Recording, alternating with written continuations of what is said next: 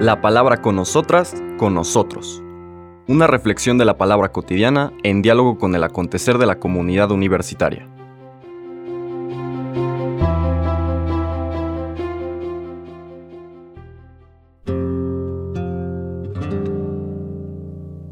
Hola, buenos días. Bienvenidas, bienvenidos a la palabra con nosotras, con nosotros. Hoy jueves 29 de junio celebramos la solemnidad de los apóstoles Pedro y Pablo. Una fiesta muy importante en la iglesia porque podríamos decir que ambos son los pilares de la iglesia, la iglesia como la conocemos hoy en día. Eh, la figura de Pedro, desde luego, como leeremos en el Evangelio que se nos sugiere, y la figura de Pablo que está presente en las otras lecturas que normalmente no recuperamos en nuestro podcast. Pero bueno, de entrada hay que decir que como en algunas de estas grandes fiestas, solemnidades, hay varias misas. Hay la misa de la víspera, la misa del día, en otras solemnidades como la de la Natividad del Señor, inclusive hay misa de la aurora, de la, de la madrugada, etc. Aquí hay dos, y yo creo que ambos evangelios eh, tienen algo que transmitirnos y que vale la pena recuperar para esta fiesta de San Pedro y San Pablo. En la misa de la víspera se lee el capítulo 21 de San Juan y en la misa del día se lee el capítulo 16 de San Mateo. Permítanme leerles primero la del día, capítulo 16 de San Mateo, en lo que conocemos como la confesión de Pedro, confesión de fe de Pedro, versículos del 13 al 19. En aquel tiempo cuando Jesús llegó a la región de Cesarea de Filipo, hizo una pregunta a sus discípulos. ¿Quién dice la gente que es el Hijo del Hombre? Ellos le respondieron, unos dicen que eres Juan el Bautista, otros que Elías, otros que Jeremías o alguno de los profetas. Luego les preguntó, ¿y ustedes quién dicen que soy yo? Simón Pedro tomó la palabra y le dijo, Tú eres el Mesías, el Hijo de Dios vivo. Jesús le dijo entonces, Dichoso tú, Simón, hijo de Juan, porque esto no te lo ha revelado ningún hombre, sino mi Padre que está en los cielos. Y yo te digo a ti que tú eres Pedro, y sobre esta piedra edificaré mi iglesia. Los poderes del infierno no prevalecerán sobre ella. Yo te daré las llaves del reino de los cielos. Todo lo que ates en la tierra quedará atado en el cielo, y todo lo que desates en la tierra quedará desatado en el cielo. Palabra del Señor. Déjeme hacer un breve comentario de esta lectura y después pasamos a la lectura de la, de la, sí, de la misa de la víspera. Bueno, es la confesión de fe de Pedro que hemos comentado en otras ocasiones. El contexto es que Jesús está con sus discípulos exiliado eh, fuera del territorio de Galilea porque sabe que Herodes Antipas lo está buscando para matarlo. Y aquí, seguramente después de una oración profunda con su Padre, porque después de esta confesión de fe de Pedro, como ustedes saben, anuncia por primera vez en los Evangelios su pasión, hasta entonces jamás había hablado con sus discípulos de que su final, el final de su vida pública terminaría en esa tragedia en Jerusalén, pues seguramente que ya entreveía que eso es lo que tocaba, pero la clave definitiva para dar ese paso era percibir que sus discípulos habían captado que él no era meramente un rabí, un maestro, que era el título que habían utilizado hacia él hasta este momento y, y que tampoco se quedaban en la visión popular que circulaba, ¿no? Que era Juan el Bautista que había resucitado. Y recordemos que estas eran sociedades oral, eh, orales, eh, las noticias llegaban de boca en boca, no había ni siquiera periódicos, entonces pues este tipo de, de rumores se, se extendían con mucha claridad, con mucha facilidad, perdón. Entonces algunos pensaban que era Juan el Bautista, otros que Elías, otros que Jeremías o alguno de los profetas. A la pregunta expresa, ¿quién dicen ustedes que soy yo? Pregunta que también el Señor nos dirige hoy en día a cada una y a cada uno. Simón Pedro responde con lo que el Señor esperaba escuchar.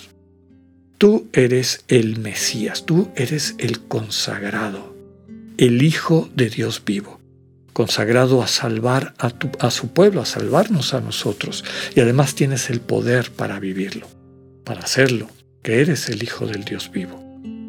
Luego viene este discurso un poco más largo del Señor Jesús, que es propio de Mateo nada más. No está en los otros evangelios. Dichoso tú, Simón, hijo de Juan, porque esto te lo ha revelado mi Padre. Invitación para que todas y todos nosotros nos acerquemos al misterio de Jesús así, desde la revelación de Dios, no meramente por lo que nos digan. No podemos alcanzar la plenitud de la fe cristiana sino una experiencia de encuentro con el Señor como el Mesías, como el Hijo del Dios vivo, que viene a transformarnos nuestra vida. Por eso el reconocimiento del Señor a esa profesión de fe de Pedro. Sobre esa profesión de fe está edificada la iglesia. Y es desde esa fe, desde esa referencia radical, absoluta y permanente al Señor Jesús, como Hijo del Dios vivo y como el resucitado vivo para siempre, que se construye la iglesia sobre la cual los poderes del mal, los poderes del espíritu de este mundo, no van a poder prevalecer. A esta iglesia se le han dado las llaves del reino de los cielos, que no es un privilegio. Las llaves del reino de los cielos es el proceso para convertir un corazón duro en un corazón abierto, un corazón de carne, un corazón que sabe sentir, que puede entrar en una relación de intimidad desde el cariño compartido con Dios y ahí descubrir la vida eterna. Ese es el reino de los cielos. Y esta iglesia tiene esas llaves, en la medida en que mantiene la mirada puesta en el Señor. Iglesia como cuerpo de todos los que pertenecemos a ella, y también la actitud de cada una y cada uno de nosotros en nuestra relación con el Señor Jesús. La lectura de la misa de la víspera es eh, capítulo 21 del Evangelio de Juan, esa triple pregunta del Señor Jesús a Pedro y viene muy al, al, al cuento ahorita, ¿verdad? Tres veces le pregunta al Pedro que había tenido una actitud de soberbia antes. Le pregunta el Señor, ¿me amas más que los otros? Pues Pedro reconoce que no tiene, ya no se compara con los demás. El Señor le pregunta por segunda vez, ¿me amas? Ya sin comparaciones. Pedro le vuelve a contestar, te quiero. No me da la vida para más, reconoce su fragilidad. Y por tercera, vez, el Señor ya le pregunta con el verbo que utiliza Pedro, ¿me quieres? Y eso es lo que entristece a Pedro porque piensa que el Señor pues ya habiéndose dado cuenta de su fragilidad, no le va a volver a pedir lo que le ha estado pidiendo. Cuida a mis ovejas, cuida a mis discípulos, ámalos, protégelos.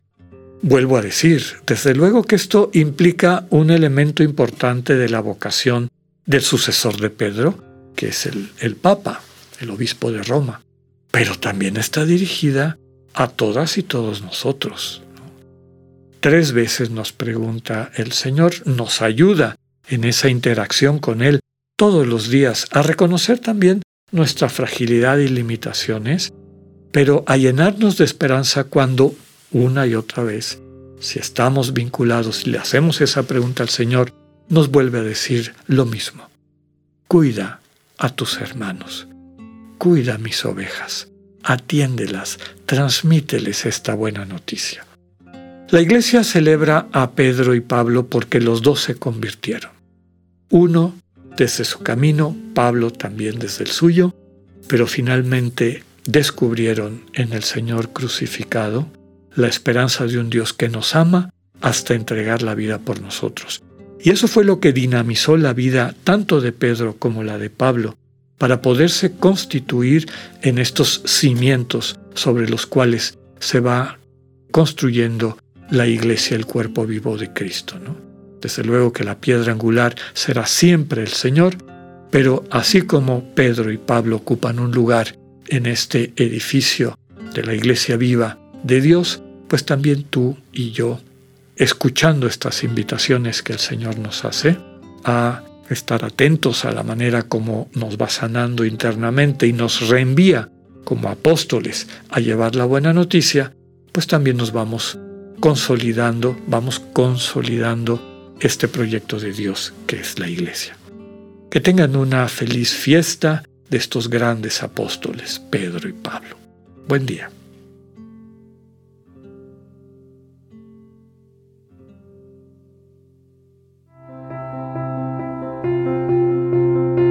Acabamos de escuchar el mensaje del Padre Alexander Satirka.